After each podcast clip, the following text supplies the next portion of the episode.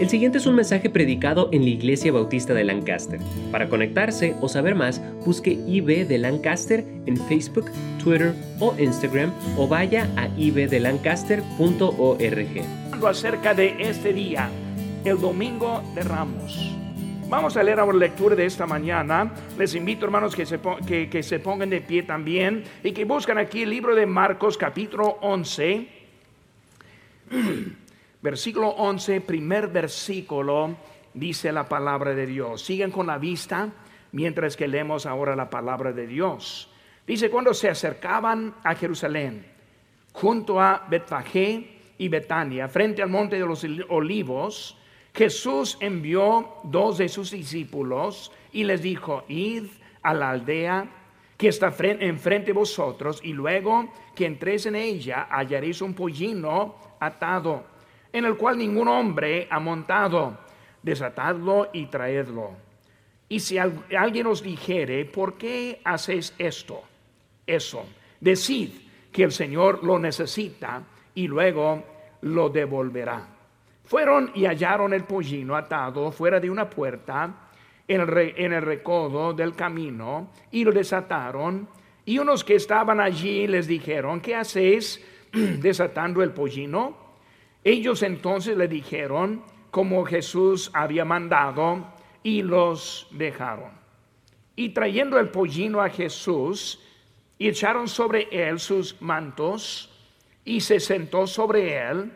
También muchos tendían sus mantos por, el camino y otros cortaban ramas de los árboles y las tendían por el camino.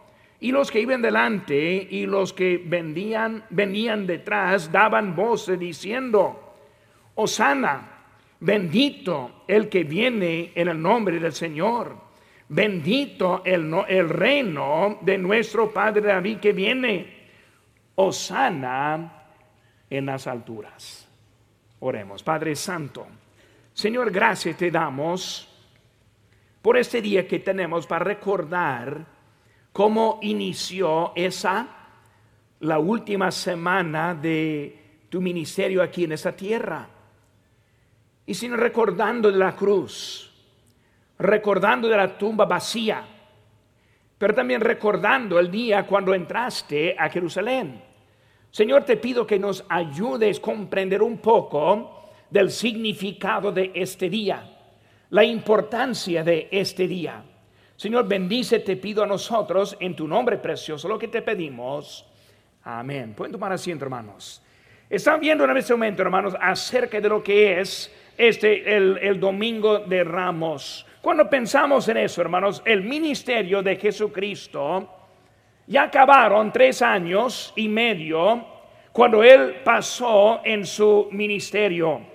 Él llamó a los doce y en su primer milagro, cuando convirtió el agua a vino, vemos que él empezó ese ministerio.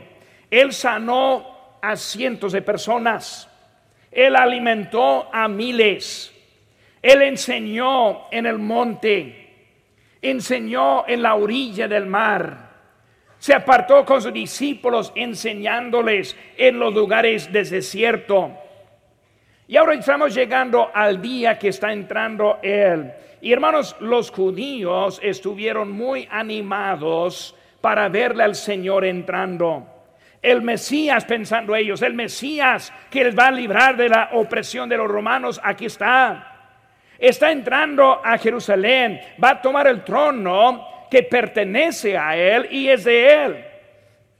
Miren, ahí está el pollino y el que está sentado sobre Él. Y ellos vinieron para adorarle al Señor, diciendo, Osana, bendito el que viene en el nombre del Señor, Osana en las alturas. Y ahora, hermanos, estamos entrando en lo que son los eventos de la Semana Santa. Y hermanos, cuando pensamos en la Semana eh, Santa, estamos viendo primeramente en lo que es la entrada triunfante. Ahora su entrada inicial fue para lo que iba a ser la última entrada. Ahora Cristo está entrando y hay que entender, hermanos, él sabía lo que iba a pasar. Él sabía lo que le estaba esperando. Él sabía este, de los gritos de Osana muy pronto iban a convertirse a crucifícale. Y él ahora está llegando en ese día tan simbólico e importante en eso. Fue la preparación para hacer la expiación por nuestros pecados, por la manera que nosotros podamos encontrar la salvación. Hermano, vemos que están eh, eh, en esa semana, cuando Él está entrando, Él sabe que va a correr a los vendedores del templo en esta semana. Él va a tener lo que es conocido discurso de los olivos, en cuanto que Él estuvo enseñando acerca de la segunda venida llegando a la última cena, el entrego, el juicio, la crucifixión, la tumba y luego el primer día de la semana próxima es la resurrección. Por eso, hermano, cuando vemos el domingo de Ramos, estamos viendo el día en que Jesús fue conocido tal como es. Él es el rey. Él es el supremo. Él merece este, las alturas en ese, en ese día. Hermanos, hoy en día todas las religiones en el mundo degradan al Señor Jesucristo. Lo ven como un buen hombre. Lo ven como un profeta. Y hasta que unas sectas lo ven como hermano de Satanás. Y vemos, hermanos, que todos andan bajando la importancia. El quien es conocido como hijo de la Virgen, en vez del rey de reyes y señor de los señores. Hermanos, hoy en día estamos viendo la importancia de Él y quiero que estemos enfocando, entrando en esta semana y hermanos, en esta semana, que es la Semana Santa, debemos estar recordando de esos eventos. Ahorita en la tarde vamos a celebrar también la Cena del Señor, como fue la última cena que hizo el Señor. Y quiero que estemos pensando y recordando, Cristo hizo mucho por nosotros. Él hizo todo por nosotros. Osana Bendito el que viene en el nombre del Señor. Osana en las alturas. Hermanos, tenemos en nuestro boletín la lección en que puede ser siguiendo el mensaje de esta mañana. Hay unos espacios en que puede estar llenando. Y el primer espacio que vemos, el número uno, es la preparación. La preparación. Hermanos, está detallada esta preparación con un propósito.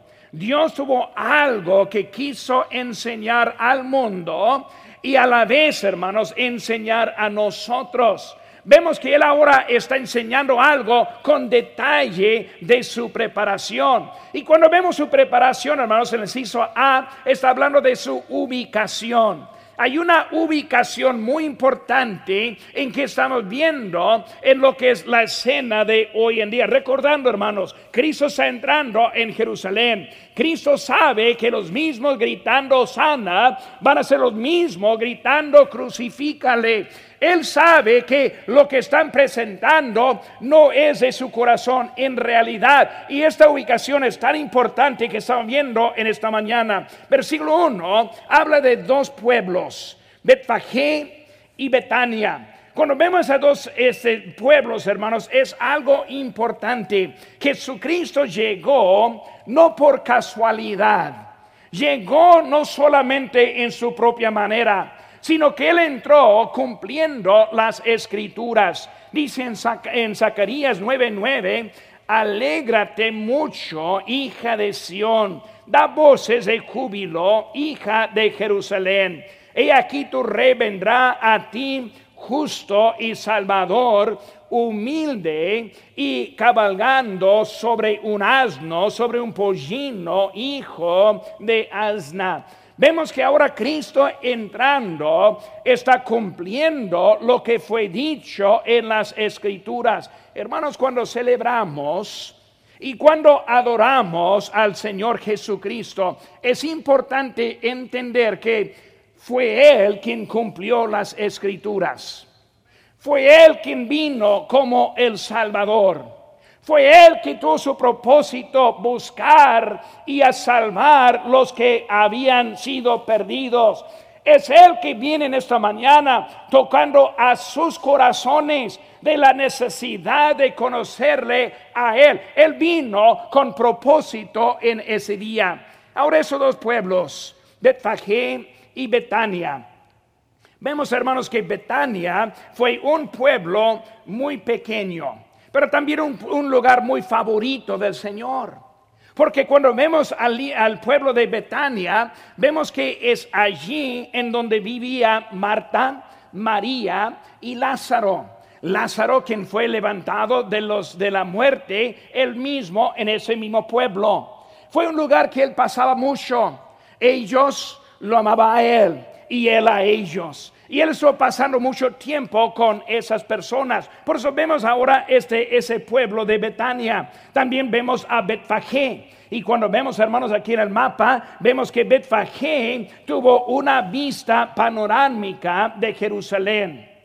Y por eso ese pueblo que está viendo Betfagé ahora está viendo sobre Jerusalén. Y él está llegando ese momento mirando allá y ahora está viendo a dónde iba a ir. Recordando, él también sabiendo de la crucifixión. A lo mejor mirando la tumba en donde iba a estar. Y él ahora ese momento está llegando y recordando mucho en eso. Hermanos, la ubicación sí es importante. La Biblia habla mucho de lugares lugares. Puede pensar, pues hermano, ¿para qué importa este lugar? Porque es el lugar en donde Cristo está ahora entrando y es algo simbólico que está haciendo en ese momento. Y hermano, cuando pensamos de un lugar, fue un lugar donde yo recibí al Señor Jesucristo como mi Salvador personal. Yo recuerdo ese lugar. Es un lugar bien bonito, un lugar muy importante en mi vida. Cuando yo pienso el lugar en donde yo fui bautizado, fue un lugar importante en mi vida.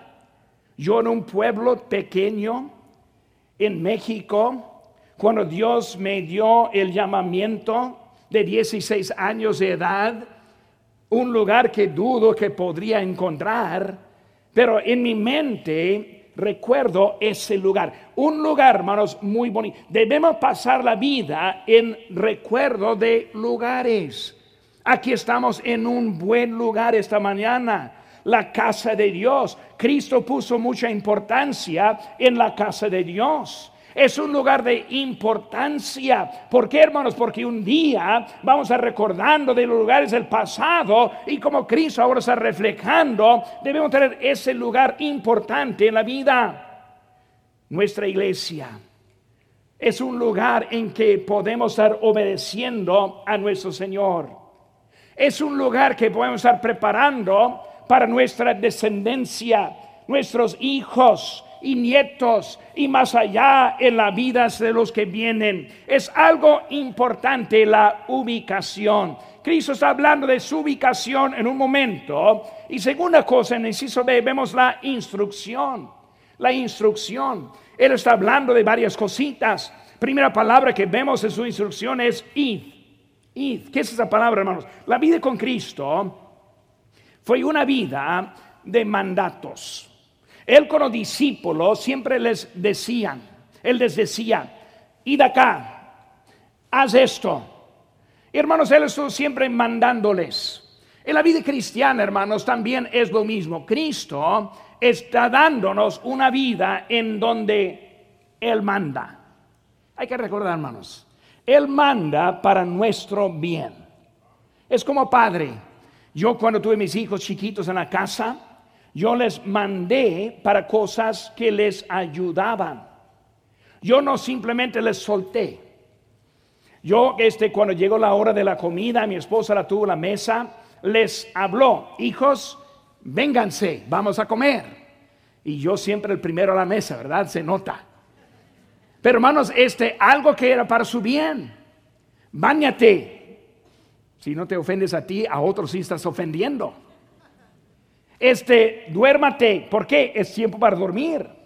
Y nosotros soltamos a nuestros hijos a comer cuando quisieran, no les soltamos para bañarse como quisieran, no les dejamos a dormir como quisieron, sino que quisimos darles lo que para ellos les iba a ayudar. Y el Señor Jesucristo nos manda. Y cuando nos manda, nos manda para una manera para bendecirnos.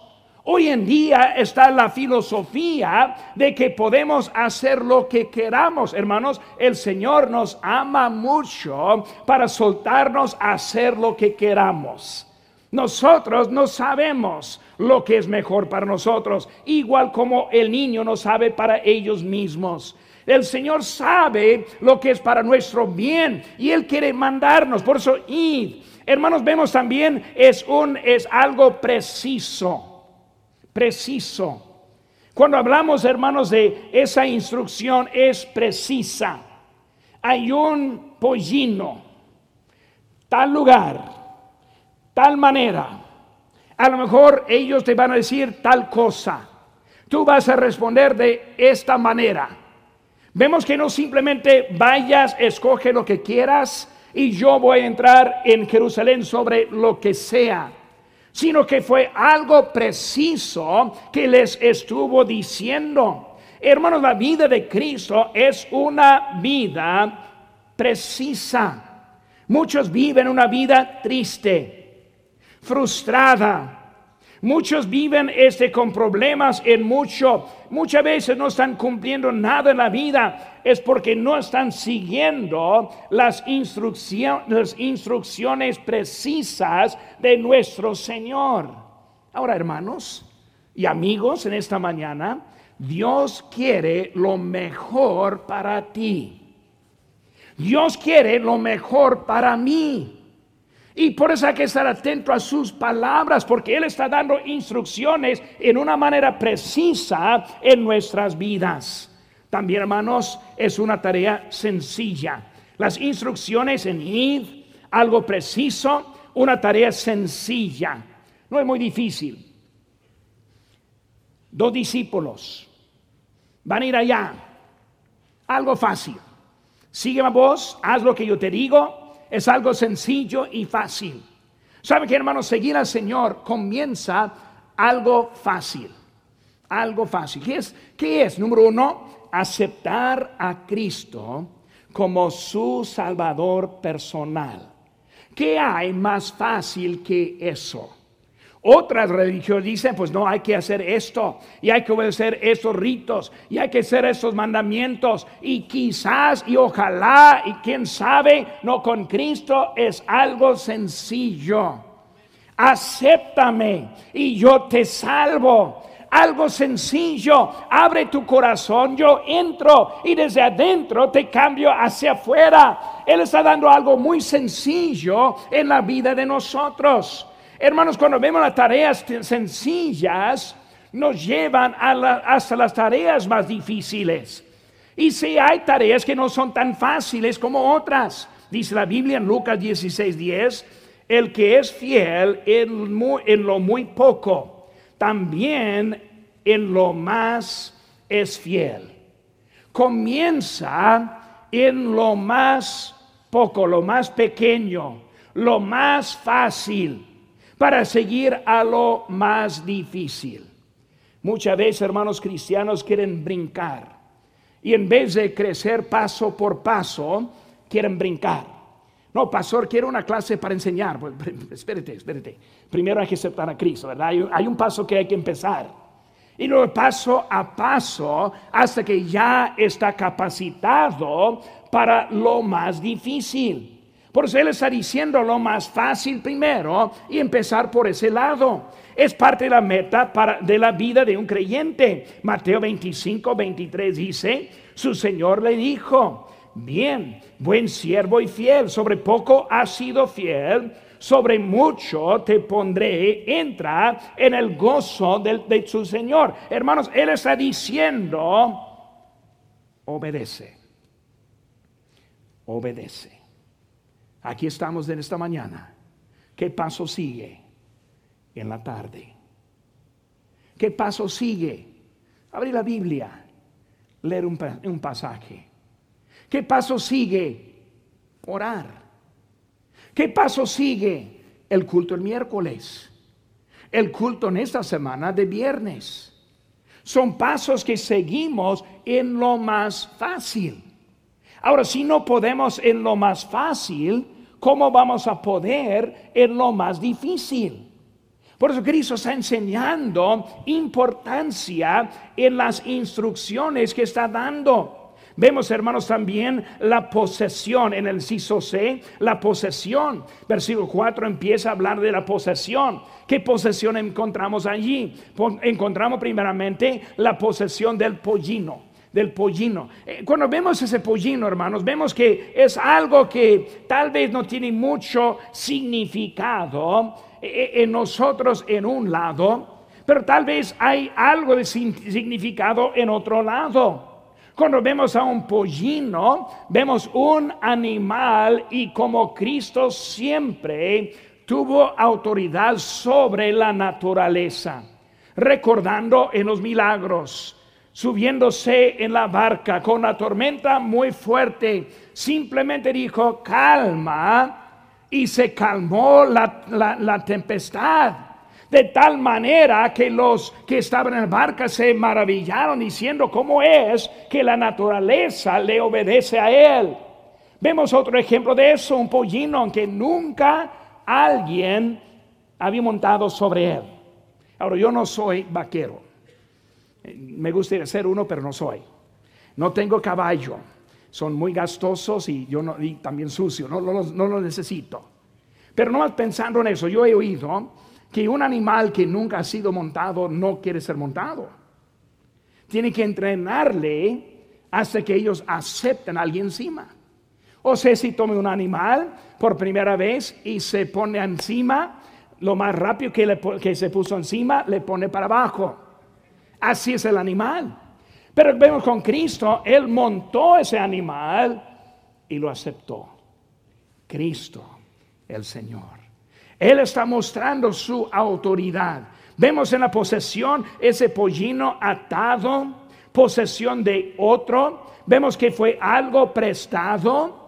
Vemos que fue ese, en ese momento alguien estuvo dispuesto hasta soltar algo para nuestro Señor, su posesión. Vemos también, hermanos, una pregunta que vino. ¿Qué hacéis desatando el pollino?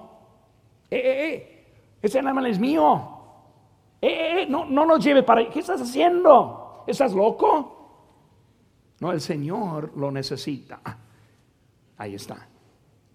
¿Quién fue quien dijo eso? Ahora puede ser algo milagroso, yo no sé. O puede ser algo conocido. Tal vez fue uno que recibió alimento en los cinco mil. O alguien que había visto Cristo sanar. O tal vez uno sanado, no sabemos. Pero vemos lo que cuando dijo eso, estuvo dispuesto hasta en ese momento a dejarlo. Si el Señor lo necesita, aquí está. Ojalá que nosotros tuviéramos la misma actitud como tuvieron ellos con su posesión. Por eso vemos, hermanos, primera cosa, la preparación. Segunda cosa que vemos, hermanos, es la celebración. La celebración. Vemos los gritos, Vemos los que estaban ahí alrededor, los que estaban con sus ramas de palma y los que tuvieron sus mantos encima y todo ahí están ahora listando, recibiendo, Señor, una celebración. Vemos ah, la voluntad, la voluntad. Hermanos, cuando vemos este día, no vemos algo de mandato, sino vemos algo de voluntad. ¿Cómo es su voluntad? ¿Cómo es mi voluntad? Cuando vemos a Él, vemos ahora que hubo algo de voluntad. Le trajeron el pollino, algo de voluntad. Voluntad del dueño, voluntad del pollino, voluntad de los discípulos. Y ahora vemos, hermanos, la voluntad de la gente la gente de su propia voluntad anda recibiendo al Señor. Hermanos, hay que entender, Dios está esperando gente de voluntad, pero muchas veces no queremos tener la voluntad. Muchas veces la voluntad solamente es con la boca. Muy rápidos para decir lo que somos. Muy rápidos a declarar que somos cristianos, creyentes, pero muy pocos en la área de la voluntad. Vemos, hermanos, la sumisión en la voluntad de todos la sumisión en lo que subieron. Por eso el inciso A, la voluntad.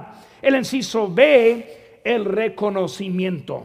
el reconocimiento. Versículo 8, también muchos tendían sus mantos por el camino y otros cortaban ramas de los árboles y las tendían por el camino.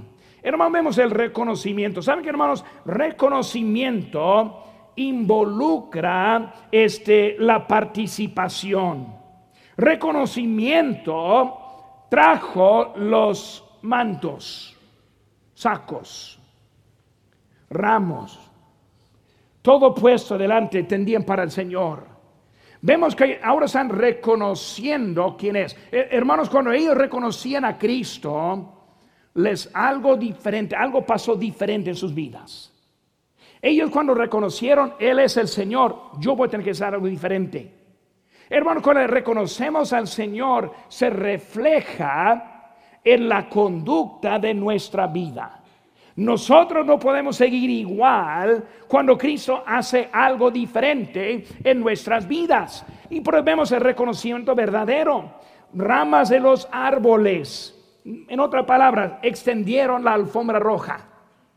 Está llegando el presidente, está llegando el rey. Vamos a extender ahora la alfombra roja a recibir al real que hay, al hombre real que hay en ese momento. Pero vemos un reconocimiento que ellos tuvieron en ese momento. Hubo algo especial, hermanos, especial para el Señor. Ahora recordando, pocos días más, aquí está su fin. Tres días después está la tumba vacía.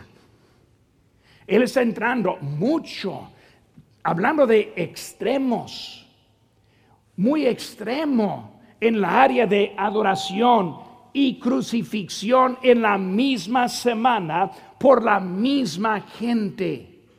Vemos que él ahora está entrando y hablando reconocido en el inciso C, hermanos, vemos la adoración la adoración.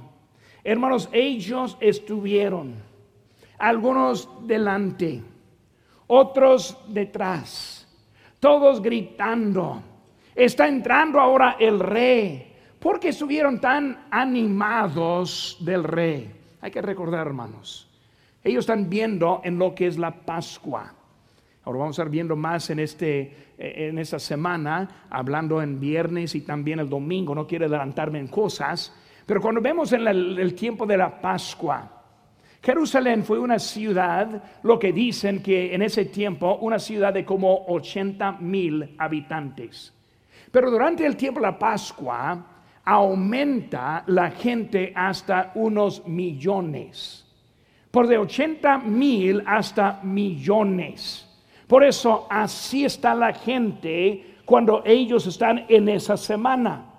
Por eso esa semana de la Pascua fue reconocida de Moisés librando Israel de Egipto, recordando las plagas, recordando que la última siendo el primogénito muerto. Salieron este, de la bendición. Ahora, los, los judíos, ya de millones, están ahora esperando a otro librador, otro semejante a Moisés, otro que les iba a librar. Ahora la opresión no fue de los egipcios, ahora la opresión era de los romanos. Por eso ellos están ahora esperando el, el, que les iba a librar de la opresión del imperio romano. Eso fue el motivo por lo cual que vemos la adoración todos dando voz en lo que dice la Biblia, gritando, Osana.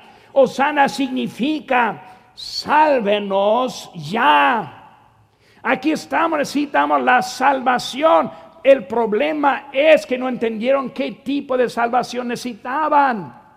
Ellos pensaron salvación física cuando lo que necesitaban era la salvación espiritual. Dice la Biblia, si ganemos a todo el mundo y perdemos el alma, no ganamos nada. Cristo sí les puede salvar físicamente, pero mucho más importante es espiritualmente. ¿Cómo es diferente de hoy en día? Los que simplemente sirven a Cristo por lo que les va a dar ahora mismo. Viven por lo físico, viven por las bendiciones, no viven por lo más importante siendo la salvación. Por eso vemos ahora están recibiendo a Cristo en ese momento. Sálvanos. Ellos pensando en lo que era lo físico. Dice en Salmo 118, 25, dice, oh Jehová, sálvanos, ahora te ruego. Te ruego, Jehová, que nos, haga, que nos hagas prosperar ahora. Bendito el que viene en nombre de Jehová. Desde la casa de Jehová os bendecimos. Vemos que ellos, hermanos, ellos conocían las escrituras gritando, sálvanos, sálvanos ahora de nuestros problemas, Señor Jesús. Los fariseos, hermanos, siempre quisieron parar este tipo de adoración.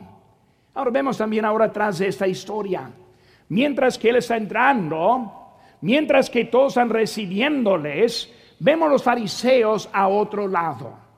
Y ellos están preocupados. ¿Qué vamos a hacer? Ellos tuvieron miedo del pueblo. El pueblo les quiere poner como rey. ¿Qué hacemos para eso? Eso siempre fueron los fariseos y lo que están viendo en esta semana también. Lucas 19, 39 dice, entonces algunos de los fariseos de entre la multitud le dijeron, maestro, reprende sus discípulos. Él respondiendo les dijo, digo que si estos se callaran, las piedras clamarían. El Señor está diciendo, no hay manera parar la voluntad de Dios. Hermanos, Dios nos ama. Dios le quiere. Le quiere salvar. Él quiere bendecir a su vida.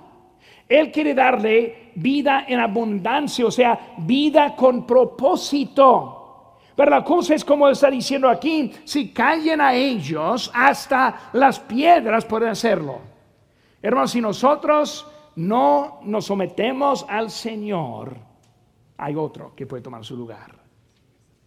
Él quiere bendecirnos. Él quiere usarnos. Están entrando en ese día triunfante está la preparación, está la celebración. Vemos ahora número tres, hermanos, la examinación. La examinación, número tres en su hoja. Cuando vemos la examinación, hermanos, primera cosa, inciso A, vemos la percepción. La percepción. Vemos, hermanos, aquí ahora, versículo 11. Dice, y entró Jesús en Jerusalén, ahora que dice enseguida, y en el templo, y habiendo mirado alrededor todas las cosas. Vemos su percepción. Ahora, como mencioné ahorita, en esa semana de la, de la Semana Santa fue también la misma semana en que corrió a los vendedores. Vemos él ahora está llegando, toda la gente recibiéndole, todos ahí están entrando con él llevándole al templo y ahora dice que el Señor ahora mirando. Él está viendo algo que no está bien. Él tuvo una percepción completa de lo que está alrededor. Muchas veces, hermanos, pensamos que podemos engañar al Señor. Pensamos que Él no está viendo y mirando a mi vida en realidad. Pensamos que no, no hay consecuencias con la conducta y la vida que tenemos. Cristo está mirando. Vemos aquí, hermanos, empezar su percepción de los que estaban ahí este, viendo. Hermanos, es el tiempo, es escogido para la crucifixión. Como dije ahorita, hermanos, Él esperó hasta los millones, no los miles.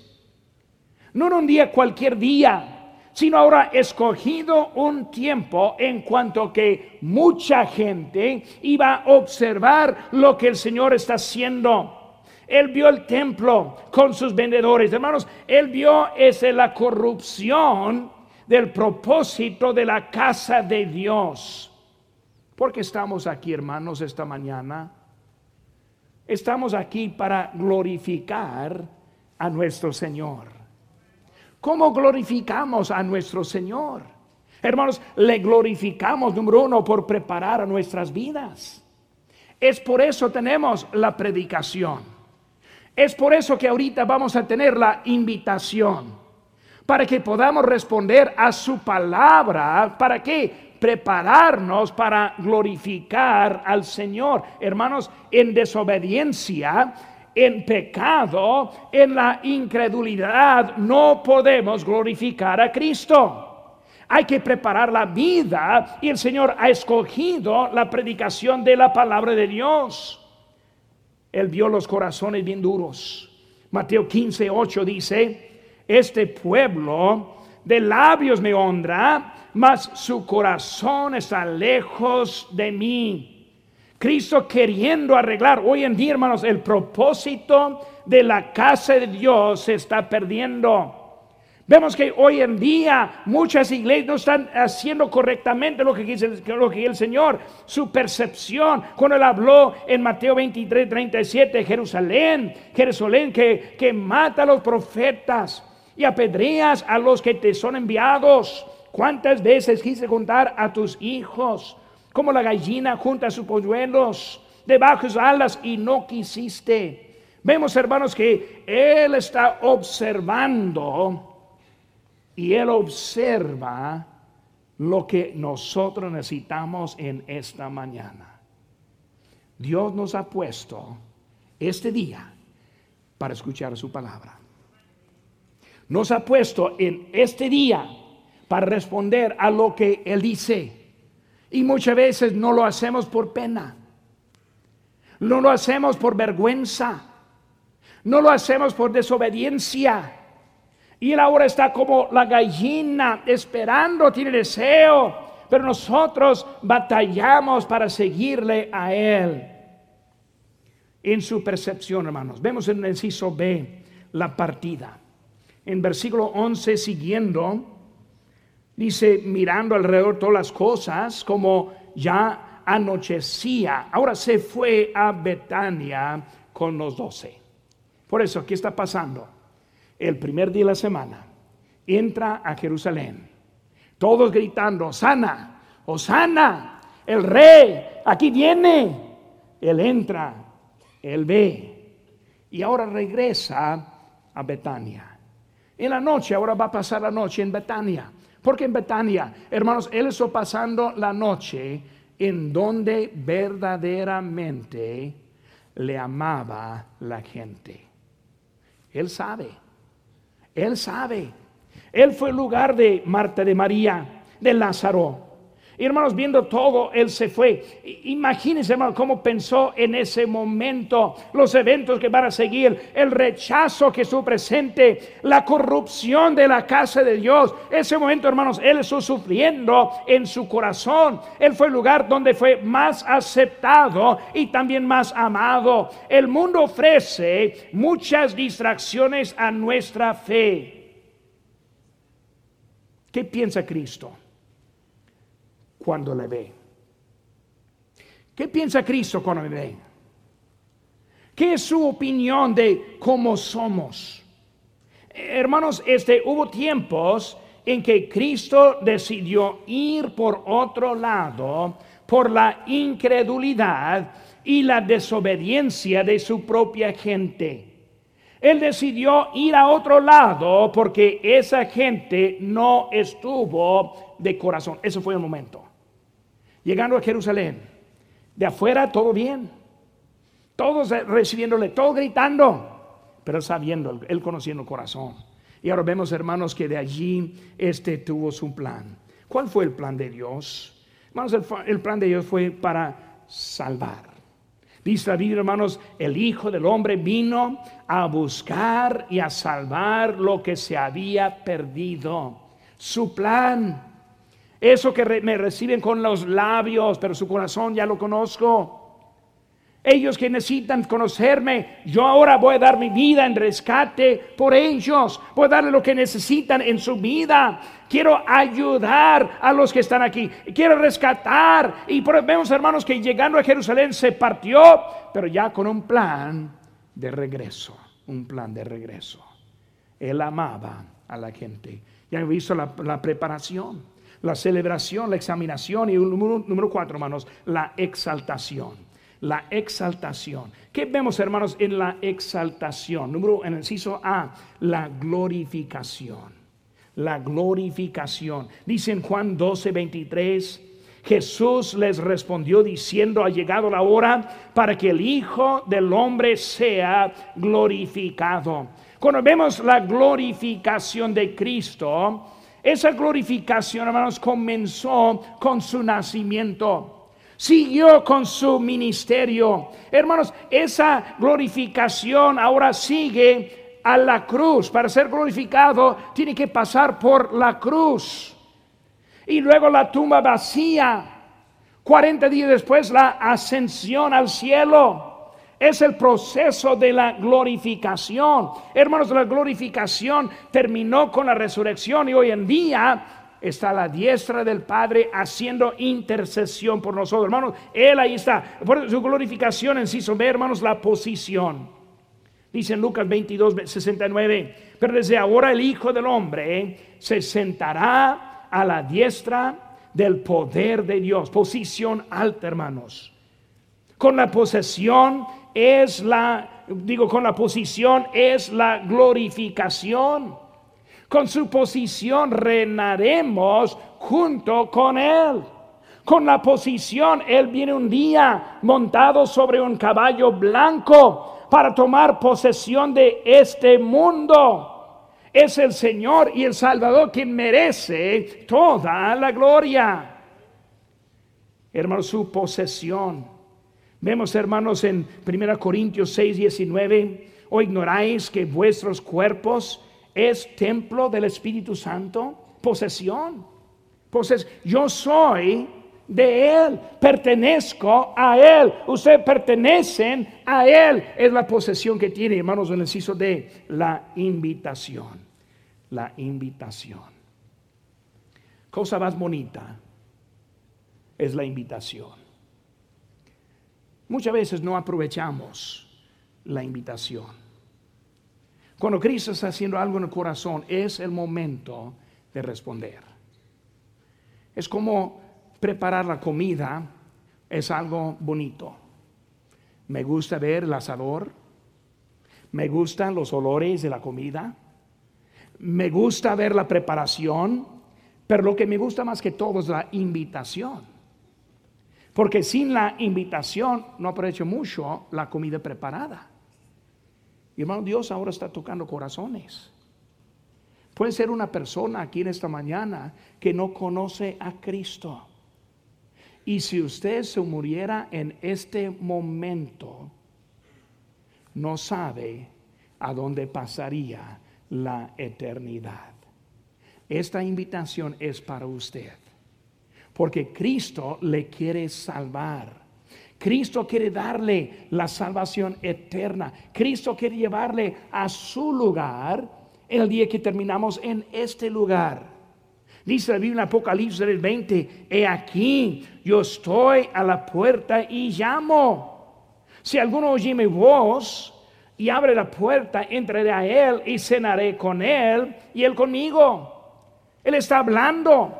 Hermanos, es algo al momento, dice la Biblia, porque todo aquel que invocare el nombre del Señor será salvo. Invitación para el cristiano. Muchas veces la vida empieza a alejarse. El deseo no es como antes. El ánimo empieza a perder. Empieza a fallar en cositas. Anda distraído en vez de enfocado.